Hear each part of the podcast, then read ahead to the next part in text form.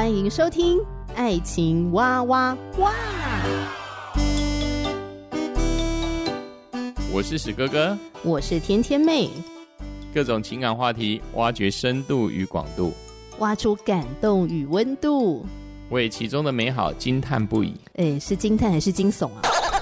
以轻松漫谈的方式畅聊各种情感话题。爱情啊，我挖我挖我挖挖挖。欢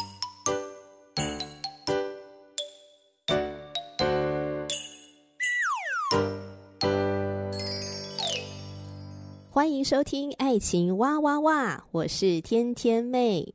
那再次邀请到我的好朋友，一位料理达人凯来节目中一起来聊一聊他的爱情故事。欢迎凯。嗨，大家好，我是凯。因为凯非常的喜欢料理啊，喜欢下厨做菜嘛，所以之前呢就有一次邀请到凯来到节目当中聊一聊，呃，就是你自己的爱情哲学，尤其就一个这个料理达人的眼光来看，你觉得做菜跟谈恋爱之间有哪些的关联性？没错，所以我们在聊的时候想不到这个谈恋爱跟做菜之间这个关联性还蛮多的哈，有很多的共同点这样子。对。哦，怎么样？这个选食材啊，就像怎么选一个好对象，然后还有在这个切菜的这个过程当中，在处理这个食材时候，带着一种。什么崇敬的心情吗？还有温柔呵护的心情，温柔呵护的心情，没错。嗯，然后调味啊，然后之后呢，精心的端上桌，跟所爱的人一起来享用这个美好的成果。真的就像恋爱的这个过程，也是需要细心的呵护。是，好，之后你就会享受到这个恋爱的成果。这样，那当然，如果你在恋爱的过程中发现对方也真的不是太合适的话，没有关系，好不好？分手快乐，分手快乐。快乐也不用硬撑啦，我觉得哦，找到合适的对象是很重要的。所以今天凯要来跟我们谈谈你的爱情故事。那在遇到 Tiffany 之前呢、啊，你有谈过几次恋爱啊？嗯，认真的谈的话是一次，然后一次而已哦。对对对，那其他我觉得可能都是暧昧居多。哦，是是是，因为我可能因为自己家庭的关系，所以我。嗯，对自己比较没有自信，然后可能跟对方都是有好感的，但是我始终没有跨出，嗯嗯嗯、就是跨出最重要的那一步，就会觉得对自己的家庭自卑。嗯，对对对，嗯嗯嗯、所以我就是都维持在那种跟对方暧昧的感觉，就是呃，知道彼此互有好感啊，嗯嗯、那但是没有去说出，嗯，譬如说要交往啊，成为男女朋友的这一个部分。哦就没有捅破那个纸窗。是是。那你刚刚说在 Tiffany 之前有一任吗？那那一任是怎么来的？就是说你怎么有那个勇气突破那个纸窗，捅破它，然后在一起？我记得那一个也是刚好啊，别人别人说我们蛮适合的。对，那可能就是从这个言语上面，然后再再加上那个大学的时候，嗯，一些相处，哦，对对对，所以就最后就演变成这种结果，就是有旁边的人推波助澜，然后再加上说你们有一些友情上的基础，算是觉得或许哎，好像对彼此也蛮有好感的，那就交往看一看这样子。那为什么后来没了呀？嗯，后来为什么分手了？因为其实这个这个对象，他原本是自己也有对象的哦，真的哦，对对对，这么劲爆。等一下，我问你，我们今天要聊的这些事情，Tiffany 都知道吗？哦，他都知道。所以后来就这样无疾而终吗？因为因为那个女生也有她原本的对象，所以你们这样是三角恋哦。应该说他呃原他原本的对象。嗯，可能就是比较比较花心，常常在外面就是跟其他女生有一些互动，暧昧这样。对对对，所以那个时候我是蛮常看到这个女生难过的。嗯，对对对，所以我就想说，嗯，好，那我就是我不会让她这么难过。哦，对，所以就这样一头陷进去，是想要安慰她，然后帮助她，陪伴她。对对对，那后来，但是后来就是变成她可能跟她。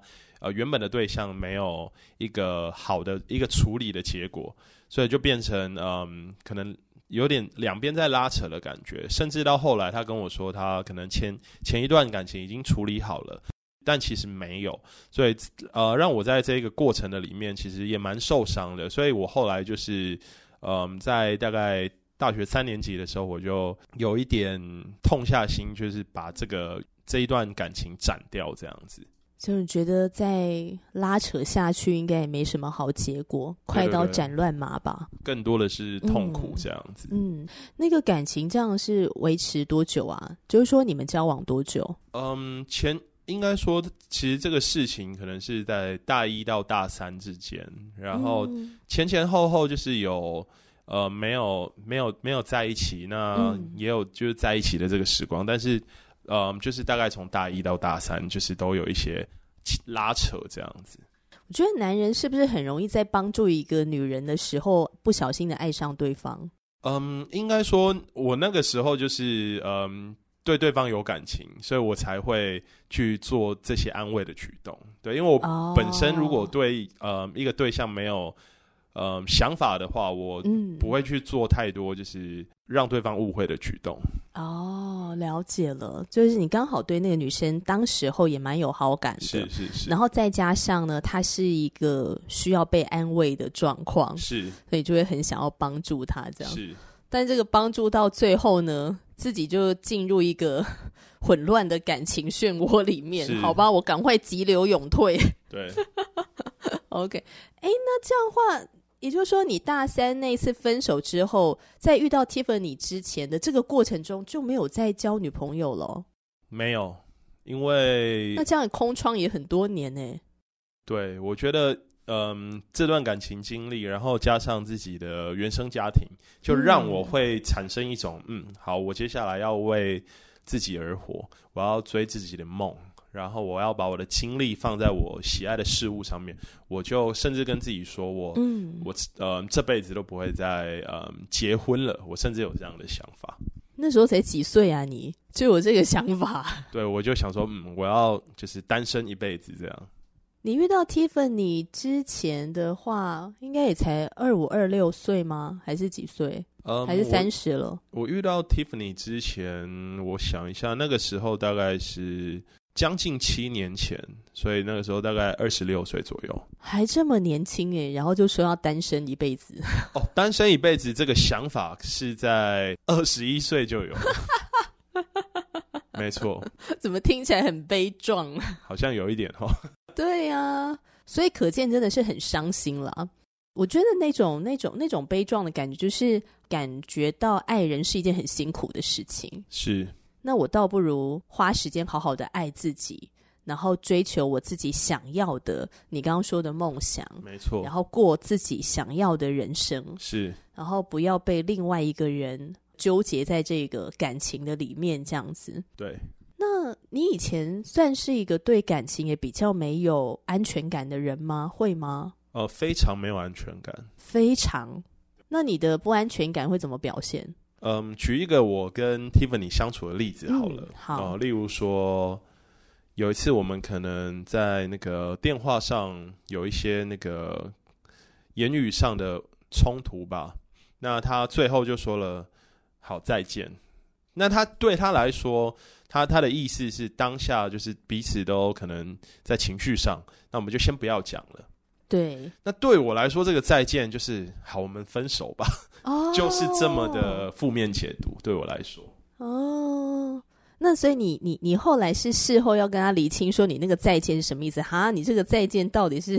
对，就是在嗯当时的那样子，我觉得呃心理上面可能没有那么健全的一个状态下，我比较容易对一些文字有太过负面的解读。哦，这真的要厘清诶。所以结果你问的时候，他说：“因为老娘要睡了，我要挂电话。”就其实就只是字面上的意思，再见。哦、对，我们明天再说或怎样。嗯哼哼哼。那这样的话，对以前的交往对象也会有这种情况出现吗？嗯，对以前的交往对象，因为嗯那个时候就是现在那一种比较拉扯的那种感情状态，嗯、对，所以我觉得一方面，嗯，这些文字的解读也好。可能从原本的原生家庭的一个不安全感，然后再加上那一段经历，所以导致我最后变成极度的，就是对感情的不安全感，所以在前前一一段感情的时候，可能还没有后来那么严重哦，而是。跟 Tiffany 在一起的时候，反而是一个比较严重的状态，因为那就是你过去加总，然后影响到你现在会对待感情的方式。是，那当然现在又更不一样了。当然，哦、当然现在就是改变了嘛，这样。是。那你你跟 Tiffany 你们两个是怎么认识的啊？呃，她是我大学小一届的学妹。可是你们在学校的时候没有看对眼？哦、呃，没有，我们在学校的时候就只是学长跟学妹的关系。就彼此认识的，彼此认是认识的。那后来怎么双双毕业之后都各奔东西了？你们还有办法再相遇啊？这个我觉得就蛮奇妙的，因为我当时人在那个美国，嗯，那嗯，在那个 Tiffany，他也刚好有一个去美国旅游的计划，对，那他是到那个纽约，他是先到纽约，那因为毕竟学长学妹嘛，那脸书也其实很方便。所以大概都会知道，哎，这啊，你的朋友有什么样的动向啦？那在他去之前没多久，我刚好呃完成了那个纽约的自助旅行，所以自然他就会向我询问一些纽约的事情。那在那个过程中，我就会向他提供很多的，譬如说美食也好啦，要去哪里玩啊，哪里必去这些这些资讯。对，那这在这个过程中，加上他可能是自助旅行，他自己一个人就是很勇敢的飞到纽约去玩。对，那在这个过程中，我们可能就会有很多的聊天啦，然后跟想法的分享。对，那我就越来越觉得，哎，这个女生跟我以前认识的这个学妹，哎，好多就是不一样的地方，让我也看到她跟其他女生不太一样的地方，所以就让我开始，哎，对，对她有就是有一些兴趣，然后跟可能更进一步的想法这样。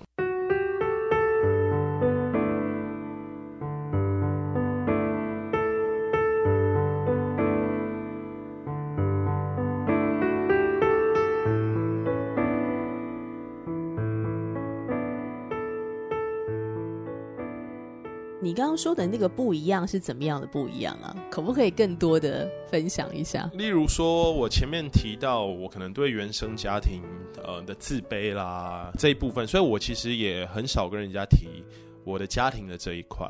但是当呃他在美国，因为美国很很大嘛，他有很多时间需要，譬如说搭巴士也好啦，或者通勤也好，我们就有很多的时间可以去深度的聊自己的家庭。那当我在跟他分享我的家庭的时候，他给我的是一种诶、包容感，然后跟一种很有同理的一个状态，嗯、甚至是就是嗯，嗯，对我就是觉得我这样过来很不容易，对对。那一般一般人听到我的家庭是这样，嗯，不要说不要说交往了，就会想说哇啊，你你的家庭这样，嗯，可能吓都吓跑了之类的。对，那在这个情况下，我会觉得哇，他跟就是给我的反应很不一样。那这是这是第一点。那再来是，我觉得他对很多每件事情都很坦诚。呃，去哪里的时候，他都会跟家人报备啦，然后呃交代，如实交代。那对我来说，我好像就是永远都神神秘秘的这样，所以这个也会让我觉得很不一样。那跟前一段感情也很就是很不一样的一个地方。嗯，所以那时候就对 Tiffany 这个女孩子，嗯，印象是蛮蛮好的，是觉得他很不错这样子。对，没错。嗯，然后甚至对他开始有一些好感，这样。对。那刚才看你提到你的原生家庭，你可以稍微简单分享一下吗？为什么你的原生家庭会对你造成这么大的影响？嗯，因为我我爸跟我妈他们他们的嗯交往到结婚其实是。非常迅速的，他们我记得听长辈说，他们是是在那个东京，东京的那个街头认识的。那当晚呃，他们可能就是一起去喝酒啦，然后后来又有进一步的关系。那这一方面是刚好我我的那个姑姑在也在东京工作，所以他晚上下班的时候就看到我当时的我爸跟我妈，他们就已经都在一块。然后我我姑姑就觉得大事不妙，因为我妈当时是我姑姑一样，可能住在同一个地方的，因为台湾人跟台湾人会彼此认识嘛。那我姑姑就觉得不妙，因为我爸以往就是一个风流倜傥的人，然后他可能呃也曾经干过很多让家里很头痛的事情，嗯，对，嗯所以对我姑姑来说，她就觉得嗯，这两个人都在一块，糟糕了。就果不其然，后来没多久，听说就在日本嗯怀了我。然后就回台湾结婚，嗯，那当然在这个过程的里面，他们没有太多的情感基础跟认识彼此，所以他们在呃我的小时候有非常多的争吵，然后再加上他们呃后来又就是呃有染到毒品，对，所以在我跟我妹妹的童年，呃有很多时候是见证就是这一些毒品啊，甚至他们两个人嗯、呃、还有拿刀。互砍这样子的行为出现，好可怕。对，甚至嗯，当时还非常就是臭跟脏的爱河。嗯嗯嗯、我妈也有要带我跟我妹一起跳下去过。嗯、那当然我，我当然我我是拉着我妹说我们不要跳，对，所以我妈就在我们面前这样跳下去。对，那最终我我爸跟我妈还是离婚了，大概在我五六岁的那个时候。那也大概在大概在五六岁的时候，他们就后来双双入狱。就就进监狱去了，所以这个时候是被我姑姑就是把我我跟我妹带回阿妈家，就是把我们抚养长大。嗯、那在长大的这个过程的里面，呃，我爸跟我妈他们就是可能速度就是进出监狱吧。那后来当然他们两个人没有见面，那因为就是小时候，呃，我爸跟我妈，特别是我妈对。呃，我啊，还有我妹的那一种，可能有时候吸毒之后的虐待行为，然后跟他们呃彼此婚姻关系如此的破裂啊，嗯、甚至互砍这样子，会让我在长大的过程中，可能老师在问说，哎，那爸爸在哪里啊？妈妈在哪里？我，所以我从小可能就是很习惯的，就是自我防卫，我可能会说我爸去做远洋渔业啦，然后我妈可能。在干嘛啦？就是用谎言这样包装自己的自卑感。那在这样子的一个过程中长大，所以让我有嗯对感情也好啦，对婚姻也好，有很大的不信任。真的是诶，因为毕竟爸爸妈妈他们的关系是这么的破裂，那你就觉得说，那这个世界上真的有真爱吗？不过我也蛮蛮纳闷的，就是说有没有社工人员是有介入家庭的，就是说进来帮助啊之类的。在那一个年代，我觉得，嗯，社工社工的这一块可能没有像现在那么的健全，因为毕竟那个是大概民国八十八十年啊，八十二年的那个时候，那当年的其实也还没有网络嘛，嗯，对对对，所以我觉得一切很多的事情其实。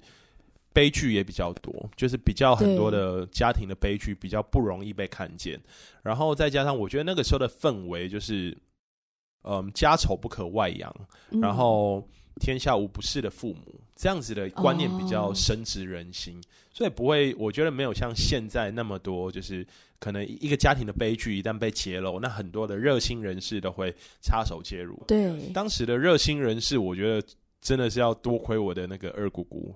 对，如果没有她伸出援手，我跟我妹可能就是，嗯，流落街头吗？或者可能到孤儿院嘛？我们也不知道。对，但是回想起来，就是姑姑就是义无反顾把我们带回阿妈家。哇，对，也是很感动。是是，在这个当中感受到那个亲情的温暖。不过，我觉得你今天能够那么侃侃而谈的分享那一段啊，好像在云淡风轻在讲别人的故事。就是说，可以感觉出来哇，你现在真的是走过来了这样。但是你当初跟 Tiffany 见面的时候呢，你就跟他这么坦诚的聊到你的原生家庭了吗？其实我们没有见面，我们在美国完全没有见到面，我们就透过那个 Line，然后单纯只是在 Line 上面聊天。对对对，那我觉得，我觉得可能也是因为他给我的那个氛围跟安全感，就就是我就像我刚刚说的，诶，他好像。不太一样，这个女生不太一样，所以当我她给我这种安全感的时候，那后来我们当然就是可能会聊到家庭啊，对，所以我就很自然而然的去分享到内心最自卑的这一块。我觉得这也很勇敢呢，而且特别是你那时候对 Tiffany 也开始有一点好感的时候，对，然后要分享到自己的原生家庭的这个部分，是还蛮需要有那个勇气。因为那就是一个打开自己的过程。对，那我那个时候的勇气，我觉得比较像是好。假设就是，哎、欸，我对你有好感，然后我我也不想要就是啰啰啰嗦嗦，我就觉得说，嗯，就看他的反应。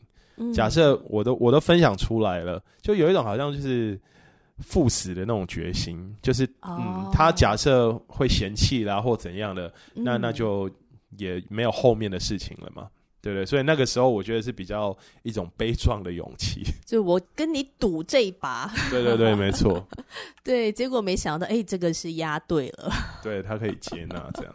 哇，真的哎，那那你们后来是怎么决定要谈恋爱啊？就是要交往？哦，这个过程其实也……而且等一下，你们那时候还远距离哦，因为你在美国嘛。对。然后 Tiffany 毕竟他只是去那边纽约玩，就是玩一下就回台湾了。是。那你们怎么会决定要谈恋爱？嗯，我记得他那个时候在美国大概嗯两周还是三周的时间。嗯。那那时候我们每天都会通电话，嗯。那就是透过每天通电话的这个时间，然后到后来可能。已经很习惯跟彼此聊，在在电话里面聊天。那他也有跟我分享，他是呃，他他其实是一个基督徒。对对对。那其实在，在那之前我，我我对基就是基督徒其实没有什么样太多的想法或者印象。对对对。那因为他让我觉得，哎，就是他很不一样。那。在这个过程的里面，到最后，其实到最后一天，我们是到最后一天才决定要走下去，要交往。对，所以在前面有很多的挣扎，就是天啊，我到底要不要跟他告？那你们也很迅速，好不好？啊，你说两三周吗？对呀、啊。哦，应该说，我跟他说，就是我对他有好感，我喜欢他的这件事情，之前其实的前一晚我都没有睡，uh-huh. 我就一直在那边要跟他说。不跟他说，因为你我可以很明显的感受到他对我也有也有好感，也有好感。嗯，嗯，对对对。嗯、但是考虑到现实面，一来是可能我自己的家庭，嗯、二来是好，我们决定了，那就马上就是以远距离。那我们上次碰面已经可能是好多年前了。对对对对，甚至我们在美国就完全也没有见面。然后我其中有动过可能想要飞去纽约。看他的那个念头，但是又觉得不要，因为看了只会让自己更难受。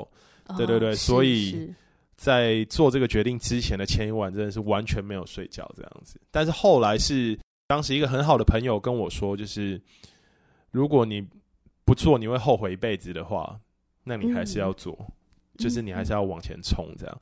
对，所以我就决定好，我要跨出去。所以就在他上飞机。已经上飞机了，准备要飞的那个时候，我才跟他告白。这样，这是在演偶像剧吗？怎么那么浪漫呢、啊？哇哦，好像有一点。我觉得 Tiffany 听完，他应该很激动吧？就算他表面淡定，但我相信他内心应该是很激动的。是他，他就答应我了。哇！可是真的，就像你说的，一答应完之后，马上就面临现实的考验，就是远距离嘛。美国跟台湾又这么远，光一开始他答应完我之后，然后就面临了可能二十几小时的这个飞行，然后你就会马上感受到那个现实感。哎、欸，等一下，那我问你，那你跟他告白的时候是，是有面对面吗？没有，是有当面，也没有当面，也没有，也没有。我们一切都是 你们是怎样云端情人，是不是啊？是 是是，哇塞！但是我觉得很妙哎，然后他就答应你了，然后后来你们真的也成为夫妻嘛？对，就结婚了。对，所以其实就代表说你们就是有跨越这个远距离的这个这个挑战。是。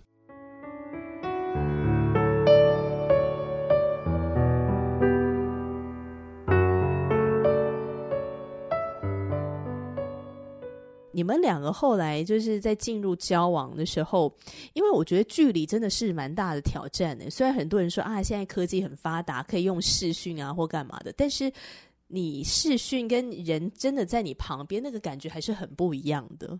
当然，很多可能，嗯，可以立即有需要的啊，例如说我们可能难免会受点小伤啊，生点小病。对啊，那在这个时候，其实科技就做不到，你没有办法可能。送他去医院，你没有办法为他贴 OK 绷这些很多生活呃的琐事。对，然后也没有办法，就是把你精心制作的美食给他吃。对，就只能看脸书上面的图 片。没错，真的耶。所以你们这个距离是怎么怎么跨越的？嗯，现在回想起来，我觉得真的是多亏于那个信仰。哦，信仰啊，是怎么说？远距离嘛，那远距离首先要面对的，可能就是我觉得我。最大的问题就是在我自己的自卑跟不安全感的那一方面。嗯，对，就回到前面刚刚说的，我可能会对文字有过多的解读。那当远距离的时候，你有时候没有办法，呃，面对面的去说话，面对面的去把一件事情就是厘清，然后再加上时差。哦，对，所以这件事情可能会有更多的困难。对，可能我在睡觉，他在上班。对，他在上班，我在睡觉。那可能有时候只能用留言的。但你也知道，文字是比较冰冷的，所以有时候他可能不是这个意思，但是却会被我解读成这个意思。嗯，对。所以我觉得有一次最关键的是，嗯，他跟我说，那个时候我们在讨论信仰的这个事情。我以前对信仰非常的抗拒。对，那那一次他。我就跟他说，就是呃，上帝又看不到，我为什么要去相信有上帝的存在？那那个时候他，他他他的回应是，你也看不到。那当下我看我听到他说你也看不到的时候，我 我整个人的那个负面解读直接拉到最高点，所以就是我心里就会想说。好，所以我我也看不到。那现在是就是不要继续走下去了吗？或者我们要结束这段感情吗？对我来说，我充满了那样子的想法。但是后来他跟我说，你也看不到他的，他想要表达的意思，上帝看不到，他依然能够相信上帝，爱着上帝。就像我也看不到，我们从来没有见面嘛。那他也可以相信我，然后并且就是爱着我。哇，那那一个当下，我才发现，哇，原来。他想要表达这个意思，嗯，所以我的那个想法彻底的被翻转改变。嗯嗯，对，然后也非常的感动。对啊，这蛮感动的。主持人哭点很低，我现在热泪盈眶。我觉得 Tiffany 实在是太会说话的一个女生了。是，嗯，我觉得跟她在一起真的是心肠的会被她有保护的感觉，哈。真的，哇，真的。所以那个时候，因为你刚刚讲说，你们你们通常出现这种。冲突的时候，就是除了呃远距离的关系啊，还有信仰，是不是你们也比较容易会出现冲突的时候？这个冲突的部分，我觉得就没有那么的频繁，因为我就像那个呃聊到那个爱情哲学的时候，我有说到愿意为对方付出，愿意为对方做一些改变或做什么事。那我们刚呃他刚飞回台湾。我们刚开始交远远距离恋爱的时候，没多久我就收到一个从台湾来的一个包裹，那我就把它打开来看，我就发现是一个那个就是牛仔牛仔布的一个皮革的笔记本。我当下就想说，哇，这真是太对我的胃了，真会挑这样子。那当我把这个笔记本拿起来的时候，我就发现，哎，不对，这好像不是笔记本，因为有一个它有一个牛皮的那个 logo。然后上面写着“圣经”两个字，那我就想，哎，不对，这不是笔记本，这是圣经。然后我就想，哇，这个女生真的很不一样，真的太特别了。那之后，这个基督信仰究竟在 Kai 跟 Tiffany 你们的爱情故事里面扮演着什么样的角色呢？呃，又带给你们什么样的影响或者是帮助？在下一集的节目中，就再请 Kai 更多的来跟我分享了。今天谢谢 Kai，谢谢，谢谢谢谢甜甜妹，谢谢大家，大家拜拜，拜拜。